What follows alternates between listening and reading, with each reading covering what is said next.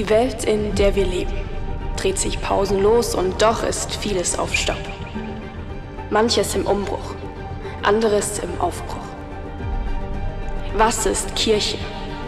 Was macht uns aus im Jahr 2020? Bewegen wir uns rückwärts oder vorwärts? War früher wirklich alles besser? Wünschen wir uns das Alte oder suchen wir das Neue? Was ist Kirche und was könnte sie sein? Ist das, was vor uns liegt, ein Land, das uns Gott erst noch zeigen wird? Liegt es an uns, Altes loszulassen, um Neues zu erobern? Während die Welt zum Erliegen kommt, können wir aufstehen, uns einlassen auf das, was Gott bereithält für seine Kirche. Kirche 2020. Ja, und mal, mein Titel heute ist, wenn das Herz erschöpft ist. Wenn das Herz erschöpft ist. Und es ist vielleicht ein bisschen eine ungewohnte Predigt mal von mir, so eine Predigt mal zu halten. ähm, weil das ist keine Haut drauf Predigt. Heute ist wirklich, wo ich so merke, ey, ähm, mein, mein, meine Beobachtung in der letzten Zeit ist, dass, dass die Herzen erschöpft werden von Leuten. Nicht nur, also in der ganzen Gesellschaft werden Leute erschöpft, aber auch bei uns in der Kirche sehe ich, dass wirklich das Herzen erschöpft werden, dass Leute ausgelaugt werden, dass es mit dem Herzen ähm, so einmal so das Herz vertrocknet und der Geist verdurstet. Ja, aus Glaubensleben, dass sich dort viele Dinge verändern, dass dort viele Dinge passieren und wo ich das und, und es spiegelt sich einfach in vielen verschiedenen Dingen, wie Menschen miteinander umgehen. Siehst du, ist dort eine Ruhe drin? Ist dann Frieden im Herzen oder ist das Herz eigentlich erschöpft? Wie man miteinander umgeht. Zum Beispiel, wenn, wenn ich merke, daheim irgendwie, also wenn Sarah merkt, ich bin jetzt gerade irgendwie ein bisschen, habe so eine Phase, dann sagt sie mir immer, hey David, jetzt nimm dir mal Zeit für dich. Ja, geh mal einen Tag weg, sowas. Aber nicht so, ich schicke sie mich weg, sondern vielmehr so dieses, hey David, komm mal wieder mit deinem Herzen zur Ruhe. Weil wenn unser Herz nicht in der Ruhe ist, wenn unser Herz erschöpft ist, dann zeigt sich das in allen anderen Lebensbereichen. Und das ist was, wo wir, ähm, wo mir mega anliegen ist, wo wir reinschauen, weil das ist Realität Kirche 2020, was mit uns äh, zu tun hat. Und ich möchte jetzt hier mal in die Slider-Umfrage reinschauen. Und zwar, was kamen dort so für Ergebnisse raus? Also wie hat sich deine Gottesbeziehung seit Corona verändert? Wow, von 108 Leuten haben wir 48 Prozent stärker geworden, 24 Prozent absolut next level. Also das ist so, so absolut crazy next level. Dann haben wir gleich geblieben, 15 Prozent Schwäche geworden, 12 Prozent und das letzte kann ich nicht entziffern, wie viel das ist. Eigentlich komplett weg, 1 Prozent. Ähm, ey, das, das überrascht mich total positiv. Also finde ich mega stark, das zu sehen, wow, es ist wirklich da was gegangen, es ist wirklich da was vorangegangen. Stärke geworden, 48 Prozent, 24 Prozent Next Level. Das heißt, wow, wir haben wirklich bei eigentlich drei Viertel der Kirche ähm, ist, ist da wirklich was vorangegangen in dem Glaubensleben. Das ist ja mega krass, oder? Oh my goodness, danke Jesus, hey. So gut. Hey, und das ist, das ist was, und, und das ist nämlich genau diese Sache, die ich dort sehe in der, in der Zeit heute, ist Gott bewegt so viel im, sehr viel im Verborgenen. Und wir sehen manchmal gar nicht das, was Gott im Verborgenen tut. Wir sind vielleicht frustriert, wir sind vielleicht geschockt von dem, was wir sehen. Jetzt auch der nächste Lockdown ab morgen wieder und so weiter und so fort. Ja, so. Ähm, und wir sehen und wir, wir denken dann auch, oh, Kirche, das hat sich so. Aber wenn wir dort betrachten, hey, Gott bewegt was im Unsichtbaren. Ist überall, wo wir sehen, Menschen, da brechen Dinge auf. Es ist nicht in der breiten Masse, aber es brechen so viele Dinge auf und Gott macht dort etwas im Verborgenen. Und das ist eine Chance, wo ich so sehe. Und wir möchten jetzt wirklich heute reinschauen, hey, was tun, wenn das Herz erschöpft ist? Und zwar sehen wir aktuell sind sehr viele Stürme im Leben, oder? Und es gibt viele Dinge, die, die, ja, so, und, und Stürme können unsere, unser Leben und unsere Herzen erdrücken. Und ich habe da einen, einen, Psalm, der mich, der mich da irgendwie total bewegt, schon, schon lange und heute auch ganz besonders auf dem Herzen habe. Und zwar im Psalm 61, Vers 2 bis 6. Da heißt es, höre, o oh Gott, mein Schreien, achte auf mein Gebet. Vom Ende der Erde rufe ich zu dir, da mein Herz verschmachtet. führe du mich auf den Felsen, der mir zu hoch ist. Denn du bist meine Zuflucht geworden, ein starker Turm vor dem Feind. Lass mich für immer in deinem Heiligtum leben, wo ich unter dem Schutz deiner Flügel sicher sein kann. Gott, denn du hast meine Versprechen gehört. Du hast meinen Anteil von dem Erbe gegeben, das für die bestimmt ist, die deinen Namen achten. Und diesen Psalm, den finde ich so stark. Das ist oft so ein Psalm, wenn ich merke, mein Herz wird schwer. Dann nehme ich diesen Psalm und fange an, diesen Psalm auszubeten. Und da möchte ich erstmal anfangen hier, da wird so dieses, dieses äh, erwähnt, hey, vom Ende der Erde rufe ich zu dir, da mein Herz verschmachtet. Und da ist die Frage, was bringt unser Herz zum Verschmachten? Dein, dein Herz erdrückt dich, verschmachtet, wenn zu viele Probleme in zu kurzer Zeit kommen und du versuchst mit zu wenig zu viel zu lösen. Da gibt es Sinn, oder? Also wenn zu viele Probleme in zu kurzer Zeit kommen und du mit eigentlich zu wenig versuchst, zu viel zu lösen, da sind wir eigentlich überwältigt, da sind wir überfordert, da sind wir da erdrückt es uns. Und es sind so viele verschiedene Dinge und es ist immer so ein Teufelskreis. Fängt mit der einen Sache an, dann kann das nächste kommen. Und dann kommt daraus das nächste, und dann kommt daraus das nächste. Es kann sein, es fängt mit einer Deadline an, eine Abgabe, keine Ahnung, Steuerbescheid, whatever, solche Dinge. Es kann sein, so die Dinge häufen sich dann. Es kann sein, das Thema Geldprobleme. Schulden. Was mache ich jetzt? Ey, ich war in Kurzarbeit. Wie sieht es jetzt alles aus? Wie soll meine Zukunft aussehen? Wie sieht es mit meinem Unternehmen aus? Es können Partnerprobleme sein mit deinem Ehemann, mit deiner Ehefrau in deiner Beziehung, solche Dinge stressen einen, die können einem so schwer werden. Und dann kann es sein, dass dieses eine Thema, und das ist schon schwer genug, und das andere bringt dann, das ist der Tropfen, der das fast zum Überlaufen bringt. Es kann zwischenmenschliche Themen sein. Ich merke, bei mir ist das mein Hauptstressfaktor, zwischenmenschliche Themen. So aktuell ist bei, bin ich nicht Pastor, sondern ich bin Feuerlöscher in der Kirche. Ja, ich bin Feuerlöscher. Und ich merke einfach, Leute äh, sind anders drauf, als wenn alles normal wäre. Leute sind viel reizbarer. Leute sind viel angespannter. Leute sind viel ähm, ähm, so, so, so haben Angst, dass nochmal was weggenommen wird. Solche Themen, und ich merke ich bin überall der Feuerlöscher und überall brutzelt's und, und, und knistert's und sind Schwierigkeiten und, und zwischenmenschliche Themen, wo man rein muss und denkst so, hey, was ist plötzlich mit der Person los? Was ist da plötzlich los? Plötzlich sind dort Themen und diese Dinge, die merke ich, die rauben mir total Energie. Die rauben mir total was.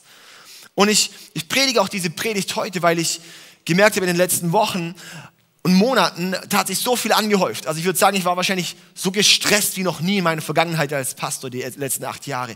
So viel war und man denkt immer, Corona, ja, du hast ja, predigst ja nicht mehr so oft. Ich bin froh, dass ich gar nicht mehr so oft predige, weil es alle anderen Zeug ist so viel mehr geworden. Ja, ähm, und wenn wir dort einfach sehen, und, und da hat wirklich so, so, wirklich Gott mir so letztens einen Finger auf Themen in meinem Leben gezeigt und ich gemerkt habe, hey, da ist was bei mir aufgebrochen, aber ich möchte uns mit reinnehmen in den Prozess. Ich predige jetzt nicht von, schau, ich bin hier angekommen, sondern ich predige uns dort rein zu, lass uns da unterwegs sein, lass uns da ähm, sensibel sein für dieses Thema. Probleme können sein, Familienprobleme, was auch immer dort ist. Mit den Kindern, dass ihm sowas Sorgen schafft. Es können Probleme bei der Arbeit sein, Angst um den Beruf. Es können emotionale Themen sein. Corona kann ihn so emotional fertig machen. Ja? Und es ist wahrscheinlich auch, wo sehr, sehr viel negative Folgen auch nachhaltig kommen werden.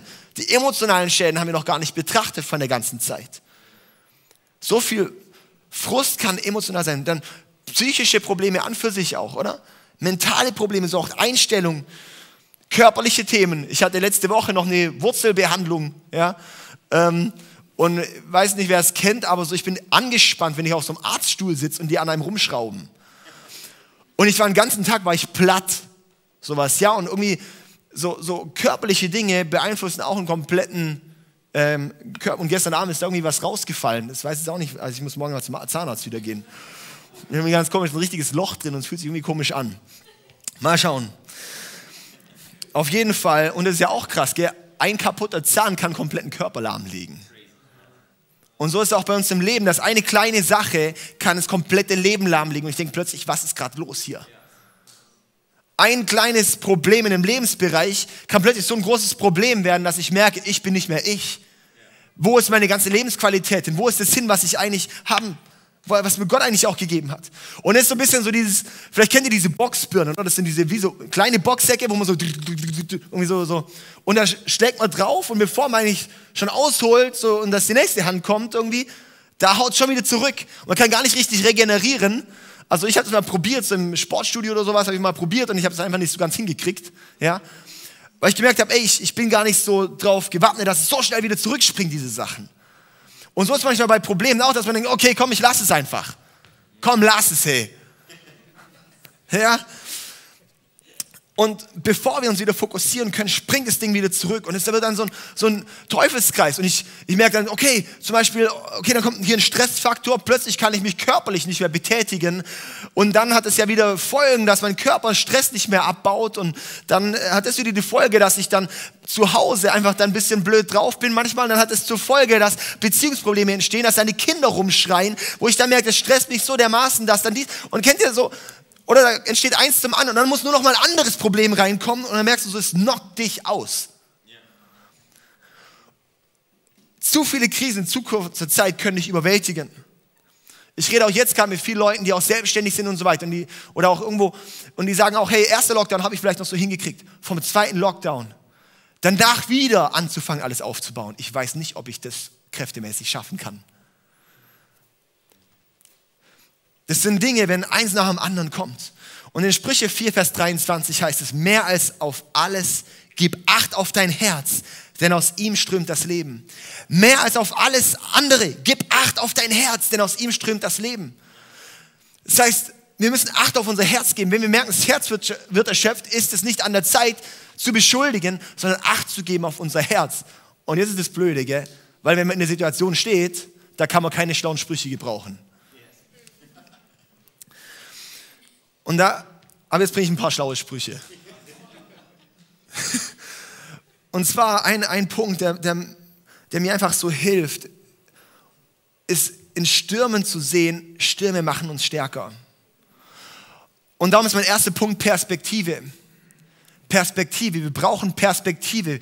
Was machen, wenn mein Herz erschöpft ist? Das erste Wichtige ist, dass ich die Perspektive brauche. Die Perspektive von, okay, Gott kann aus dieser Kacke, kann er Dünger machen. Die Perspektive, dass Stürme, Adler sind ja so coole Tiere, die sind die Könige der Luft. Warum? Weil sie sind die Tiere, die dann in den Sturm reingehen, um stärker zu werden. Und es das heißt, dass wir mit dieser Perspektive auch brauchen, hey, wenn ich vor diesem Problem stehe, wenn da was ist, wenn da eine zwischenmenschliche Schwierigkeit ist, wenn da gerade Krach in der Ehe ist, wenn da Geldprobleme da sind, dann sehe es als, dieser Sturm kann dich stärker machen. Finanzprobleme, okay, ich kann jetzt überwältigt werden von dem Thema oder ich kann mich finanziell weiterbilden. Ich kann unser Finanzkurs besuchen, wo es so viele Schlüsse gegeben werden zum Thema Finanzen. Ich kann ein Buch lesen, ich kann mir Beratung suchen, dass meine Schulden, dass ich da Dinge budgetieren kann, in den Griff kriege und so weiter und so fort. Die Dinge können einen stärker machen. Dass ich lerne, göttliche Prinzipien anzuwenden, dass ich sehe, Stürme machen dich stärker. Diese Perspektive brauchen wir. Und das Krasse ist auch das, oder? Jesus nennt dieses Beispiel Matthäus 7, ähm, so, es gibt die einen, die bauen ihr Haus auf Sand. Und wenn dann ein Sturm kommt, dann fegt es weg. Und dann die anderen, die bauen ihr, ihr, ihr Haus auf Fels. Und es bleibt stehen, wenn ein Sturm kommt. Jesus sagt nicht, die auf dem Fels bauen, bei denen kommt kein Sturm. Sondern Sturm, Stürme kommen bei jedem und überall. Die Frage ist nur, wo hast du es gebaut? Das heißt, die Frage ist nicht, ob ein Sturm kommt, sondern eher, wann. Die Frage ist nicht, ob dein Herz erschöpft wird, sondern eher, wann. Entweder du kommst gerade aus dem Sturm, du bist gerade in einem Sturm oder du stehst vor einem Sturm. Aber wir können handeln, wie wir die Perspektive auf die Stürme betrachten. Ich sehe, okay, dieser Sturm, dass wir es dann nicht mehr nur noch als Problem sehen, sondern als das Potenzial sehen. Dass wir eine Perspektive kriegen. Und ich liebe so diese, so, so, das ist so immer ein Prinzip, das wir so oft reden, auch im Thema Leiterschaft, ist Wachstum. Es gibt kein Wachstum ohne Veränderung, oder? Es gibt kein Wachstum ohne Veränderung. Es gibt keine Veränderung ohne Verlust. Sind wir auch? Ja. Und es gibt keinen Verlust ohne Schmerz. Das heißt, wenn wir das als die Gleichung aufstellen, Wachstum ist gleich Schmerz. Es gibt kein Wachstum ohne Veränderung, keine Veränderung ohne Verlust und kein Verlust ohne Schmerz. Und dass wir sehen, okay, wie kann ich diesen Wachs, wie kann ich die Perspektive haben, dass dieser Schmerz mich zu einem Wachstum führt. Gott, was ist das in dieser Zeit, was du bauen möchtest, was du in mir hervorbringen möchtest, was du voranbringen möchtest? Und manchmal, und, und darum ist auch in diesem Psalm, Psalm 61, dieser Vers 3, wo es heißt, du führe, führe du mich auf den Felsen, der mir zu hoch ist. Dieser Felsen, der mir zu hoch ist, ist ein Felsen, der ist zu hoch. Und Gott sagt, führe du mich. Und ich sage zu Gott, Gott, führe du mich da drauf. Ich kann das gar nicht. Dieser Sturm, führe du mich dort hoch. Weil genau das ist das, dass wir die Perspektive brauchen. Gott, ohne Gott geht's nicht. Ich muss dort mit Gott reingehen lernen. Diese Stürme können wir uns vorstellen. Manchmal denken wir so, äh, vielleicht müssen wir da auch erkennen, dass, dass, das, dass der Sturm selber nicht das Ende ist. Manchmal geht der Vorhang zu und ich denke so, was ist jetzt los? Aber das ist vielleicht die Vorbereitung für die nächste Szene.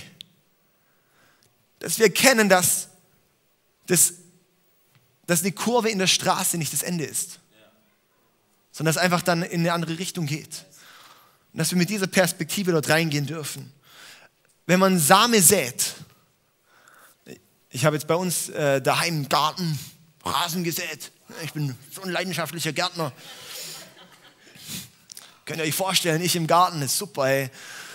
Und das Coole ist, Samen, die sät man und der eigentliche Samen geht dann kaputt und die Innereien kommen raus. Mega eklig.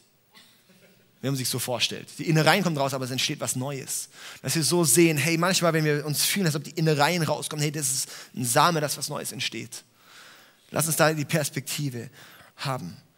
Und dann ist vielleicht auch wichtig, auch in der Perspektive bei Themen, wenn du merkst, oh, warum bin ich da jetzt dran? Warum soll ich mich da noch drum? Wenn du versuchen willst, wenn du drüber nachdenkst, aufzuhören, dann erinnere dich, warum du angefangen hast. Das habe ich diese Woche mit Sarah geredet. Sie hat sich Gedanken gemacht über ihre Doktorarbeit, wo sie die letzten Jahre dran ist und, und einfach so auch, wie, wie geht es weiter und alles. Und ähm, sie hat einfach auch gesagt, hey, sie hat sich nochmal gedacht, warum hat sie angefangen? Und hat gemerkt, und darum hat's, hat sie dann einfach gemerkt, hey, und umso mehr möchte ich es jetzt durchziehen. Ja? Das ist kein Spaziergang, aber es ist wichtig, dass wir auch erinnern, warum habe ich angefangen? Warum bin ich da drin? Warum stehe ich dort? Okay, mein zweiter Punkt ist Nähe zu Gott. Nähe zu Gott. Und das Krasse ist, dieser Vers ist ja, ähm, vom Ende der Erde rufe ich dir zu, mein Herz verschmachtet. Weil mein Herz verschmachtet. Und da habe ich irgendwie so gedacht, vom Ende der Erde, das, das, das signalisiert so eine Distanz. Und ganz häufig verschmachtet unser Herz, wenn wir selber eine Distanz zu Gott aufgebaut haben. Unser Herz wird erschöpft, wird erdrückt, wenn wir eine Distanz zu Gott aufgebaut haben. Und die letzten Monate habe ich die ganze Zeit versucht, menschlich Probleme zu handeln, menschlich Perspektive zu sehen, menschlich zu denken, okay, wie kann ich dieses Problem, wie kann ich jetzt hier rauskommen? Und dann, wenn du dir Gedanken machst über Lösungen, das hat, Lösungen haben ja immer einen Rattenschwanz. Dann macht es dich fertig. Wenn du denkst, was könnte man jetzt machen und, und, hier und da und dies und jenes und dann zu sehen, okay, ich muss jetzt nicht mit reinnehmen, die ganzen Themen, das sind ein Haufen Themen. Und dann war wirklich so ein, so ein Mind-Change bei mir, so dieses, ey, ich muss jetzt nicht schauen, dass ich in erster Linie schaue, dass, dass ich das irgendwie menschlich handeln kann, sondern ich muss, ich muss es geistlich handeln. Ein geistliches Thema muss ich geistlich bewältigen. Und der Schlüssel dort ist wirklich Nähe zu Gott. Überforderung ist ein Zeichen, dass nicht Gott, sondern ich die Sache trage. Warum? Gott wird uns nie überfordern. Gott wird uns nicht überfordern. Gott wird uns nicht kaputt machen. Wenn ich komplett überfordert bin, wenn ich komplett frustriert bin da drin, dann ist ein Zeichen, dass nicht ich, sondern dass, dass nicht Gott, sondern ich die Sache trage. Und darum ist ein Schlüssel, dass wir lernen, die Dinge Gott abzugeben. Gott, trag du es. Gott, ich bin in dir. Darum finde ich das Lied so, hier ist mein Herz, das wir vorhin gesungen haben. Hier ist mein Herz. In dir stehe ich auf festem Grund. Das heißt nicht mit dir, sondern in dir stehe ich auf festem Grund. Das heißt, ich bin in Jesus. Das bedeutet, in dir stehe ich auf festem Grund. Das heißt, wenn ich in Jesus bin, dann stehe ich auf festem Grund. Was ist, wenn ich in Jesus bin? Dann sind die Dinge nicht auf meine Schultern, sondern auf Gottes Schultern. Das heißt, in Jesus zu sein ist ein Schlüssel. Das heißt, wir lernen, Gott Dinge abzugeben, seine Gegenwart zu suchen. Da heißt es Vers 4 und 5, denn du bist meine Zuflucht geworden, ein starker Turm vor dem Feind. Lass mich für immer in deinem Heiligtum leben, wo ich unter dem Schutz deiner Flügel sicher sein kann. Dass unsere Sehnsucht ist, für immer im Heiligtum Gottes zu sein, immer in der Gegenwart Gottes zu sein. Ja? Und dass wir sehen dort, Entmutigung ist die Erschöpfung meiner menschlichen Kapazität. Entmutigung ist die Erschöpfung von meiner menschlichen Kapazität. Wenn ich erschöpft bin, zeigt es, dass ich mit dem, was ich habe, am Ende bin. Das heißt, spätestens dann ist es Zeit, dass Gott übernehmen sollte. Dass ich es Gott übergebe, die Dinge. Für mich so ein klassisches Beispiel Elia, oder? Elia, 1. Könige 18, ballert er da richtig durch. 1. Könige 19, ebenfalls, wo dann die Baalspriester umgebracht werden, so Feuer vom Himmel kommt, bam, war da, so denkt man so Big Baba und dann bekommt er Angst, weil ihm Mord angedroht wird. Und dann haut er ab und hat Suizidgedanken und ist am Ende, möchte sich das Leben nehmen am liebsten. Und dann, to make the long story short, dann ist es so krass, dann kommt die Stimme Gottes. Aber zuerst mit einem Sturm, und da ist es nicht drin. Dann mit einem Erdbeben, da ist Gottes Stimme auch nicht drin. Dann mit einem Feuer, da ist es auch nicht drin. Und dann mit einem leisen Flüstern, und da ist Gott drin. Und dass wir erkennen, Gott flüstert. Das heißt, wenn Gott flüstert, dann ist er sehr nah. Wenn Gott in dein Ohr flüstert, dann heißt es, dass er so nah ist. Dass wir das erkennen, dass ich die Nähe zu Gott brauche. Und dann wird Gott in mein Ohr flüstern. Dann heißt es manchmal die Lautstärke von außen runterzudrehen und zu sehen, dass Gott nah ist. So ein Schlüssel.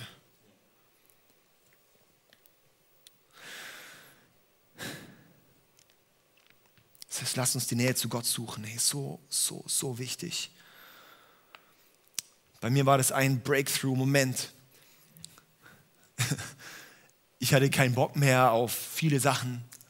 Und dann hat einfach gesagt, Gott, jetzt, jetzt musst du wirklich was machen. Und dann habe ich bei uns einfach, bin ich zu uns heim ins Wohnzimmer, habe auch Musik aufgedreht und habe hab gemerkt, mir fällt es gerade richtig schwer zu beten. Und weißt du, manchmal fallen die Dinge am schwersten, die am wichtigsten sind. In den Momenten, wenn es eigentlich am wichtigsten ist, fällt es dir am schwersten. Aber was war dann? Ich habe dann aber auch gecheckt, hey, jetzt ist es am wichtigsten, dass ich anfange zu beten. Dann habe ich einfach angefangen, einfach laut in Sprachen zu beten. Einfach, in, weil mein Verstand, ich konnte mit meinem Verstand nicht beten. Darum ist Sprachengebet so ein Riesenschlüssel, dass wir beten. Das ist quasi wie wenn der Heilige Geist einfach mal eine riesen Aufräumaktion in dir selber macht. Immer wenn du in Sprachen betest, einfach und dann fängst du an und dann, und dann macht Gott was. Und ich habe gemerkt, ich habe einfach in Sprachen gebetet und ich habe dann irgendwann geschrien. Ich habe so laut gemacht, ich habe dann Rollläden runtergemacht, weil ich gedacht habe, die Nachbarn hören mich. Und die laufen dann so vorbei und denken, was ist da drin los? Was ist das für ein Freak? Ist doch dieser Pastor da. Und hab da, ja, und dann habe ich da, und ich habe richtig geschrien. Ich war so heiser danach. Danach konnte ich fast nicht mehr reden. Einfach geschrien. Und dann habe ich gemerkt, dann hat sich was geschiftet und hat Gott gesagt, David, jetzt geh wieder an den Ort von Autorität. Und dann habe ich gesagt, okay, und jetzt gebiete ich den ganzen Dingen und Situationen und Problemen, habe ich geboten im Namen von Jesus. Und ich habe gemerkt, es war wie so, pff, wie so, so tote Tauben, die einfach runterfliegen. So quasi wie abschießen einfach. Im Namen von Jesus die ganzen Probleme, diese ganzen Dinge in die Autorität zu gehen. Aber was hat es? In die Nähe Gottes. Und dann irgendwann habe ich gemerkt, es waren vier Stunden rum. Aber das sind so diese Momente, wo es kraftvoll ist. Aber die brauchen wir. Und die müssen wir uns auch nehmen.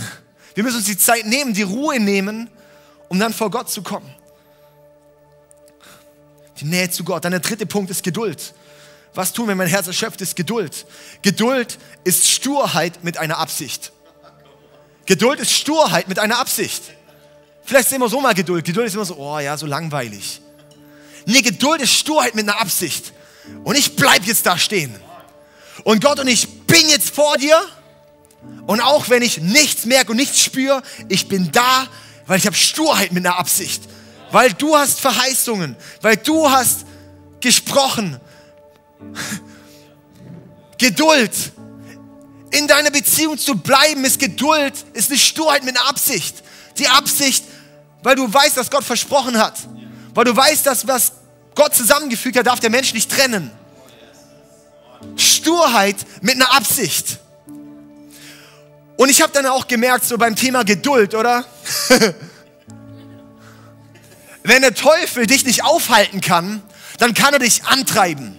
Dann merkst du, dann wirst du wie so ein ja? Und, dann merk, und ich habe so, wenn, wenn du selber nicht mehr so zur Ruhe kommst, wenn der Teufel dich nicht aufhalten kann, wenn er dich nicht blockieren kann, wenn er dich nicht stoppen kann, dann versucht er dich anzutreiben, dass du gar nicht mehr die Ruhe zu Gott findest. Die meisten Christen kann der Teufel einfach blockieren, einfach lahmlegen, einfach irgendwas in den Weg legen. Ich lasse mich da nicht stoppen. Ich lasse mich nicht antreiben. Ich sage, und jetzt erst recht. Das Wichtige ist, nicht zu sagen, nur aus mir heraus jetzt erst recht, sondern zu Gott zu kommen und dann aus der Autorität raus zu handeln.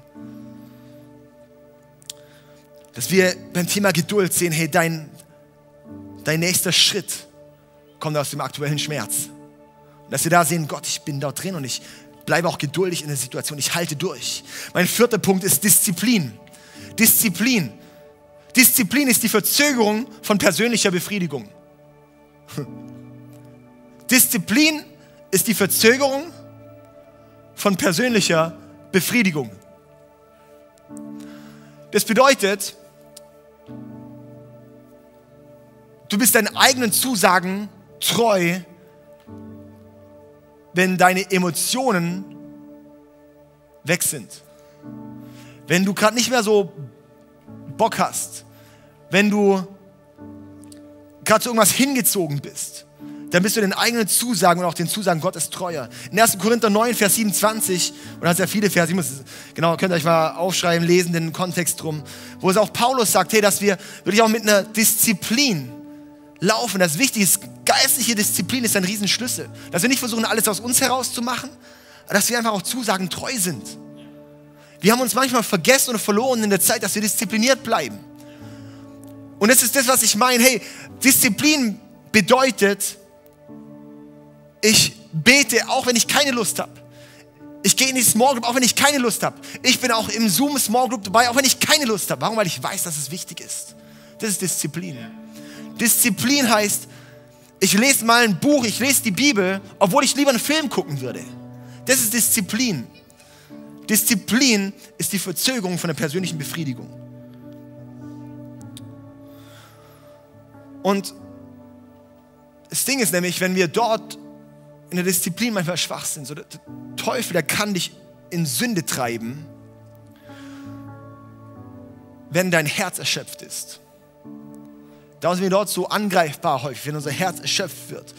Dann mache ich Dinge, dann denke ich Dinge, dann bewegt es mich in Dinge, dann hat Gott nicht mehr diesen Raum. Uns wichtig ist, dass wir dort in der Disziplin haben, dass ich sage, was sind Gottes, was sind deine Prinzipien, auf die ich mich stelle? Und an denen nichts zu rütteln ist. Es hat nichts mit Gesetzlichkeit zu tun, es hat mit Zielorientiertheit zu tun. Wir denken häufig, oh, das ist ja gesetzlich. Nein, das ist nicht gesetzlich, das ist einfach, Gott, ich bin dir treu. Treue ist nicht gesetzlich.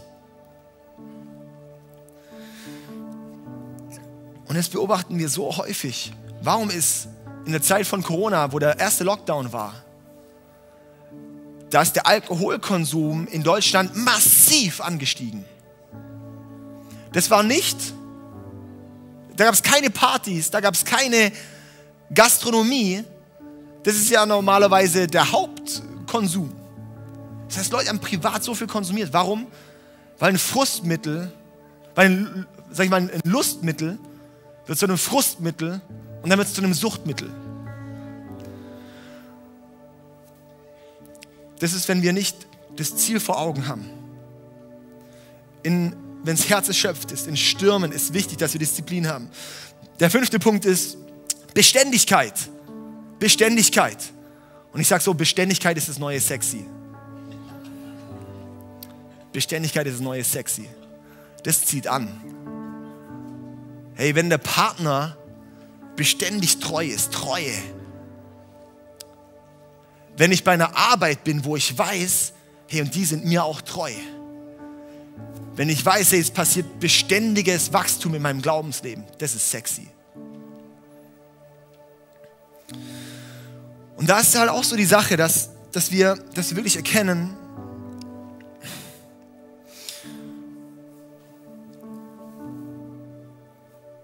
Beständigkeit bedeutet, wie, wie stehe ich auch wieder auf, wenn ich gefallen bin.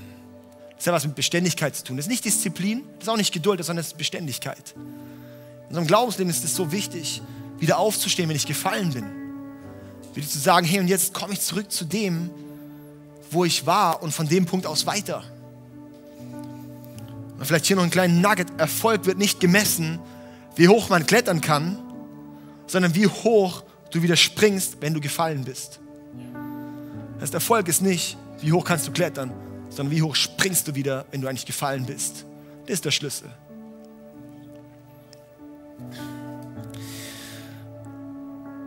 Beim Thema Beständigkeit sehe ich einen brutalen Schlüssel, auf Gottes Verheißungen zu stehen.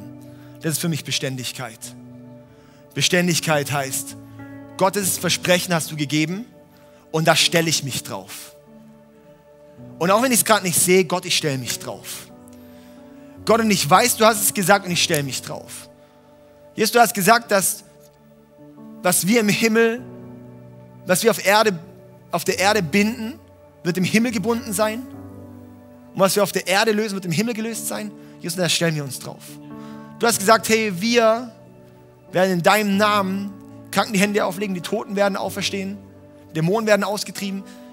Ich stelle mich auf diese Verheißung und ich bete weiter und ich ringe weiter. Du hast gesagt, du möchtest, dass jeder Mensch gerettet wird. Jesus, und ich stelle mich da drauf. Du hast gesagt, du wünschst dir, dass die ganzen Nationen dich kennenlernen. Jesus, und ich stelle mich drauf. Beständigkeit, ich bete dafür. Ich lasse mich nicht entmutigen. Und wisst ihr, wir werden nicht verändert durch die Versprechen, die wir Gott geben, sondern wir werden verändert, wenn wir uns auf die Versprechen stellen, die Gott uns gegeben hat. Wir werden nicht verändert durch die Versprechen, die wir Gott geben, sondern durch die Versprechen, die Gott uns gegeben hat und wir uns darauf stellen. Lass uns daher wirklich aufs Wort Gottes stellen, auf das, was Gott gesagt hat. Auf Ursache und Wirkung von Gottes Prinzipien. Wenn Gott sagt Folgendes und dann entsteht Folgendes, dann sage ich Gott und dann tue ich Folgendes, weil dann entsteht Folgendes. Okay. Ich möchte uns da noch kurz einen Vers mitgeben, der kam jetzt irgendwie gerade noch. Ich hoffe, ich finde den. Ich glaube, 1. Petrus müsste sein. 1. Petrus. Na, vielleicht auch nicht.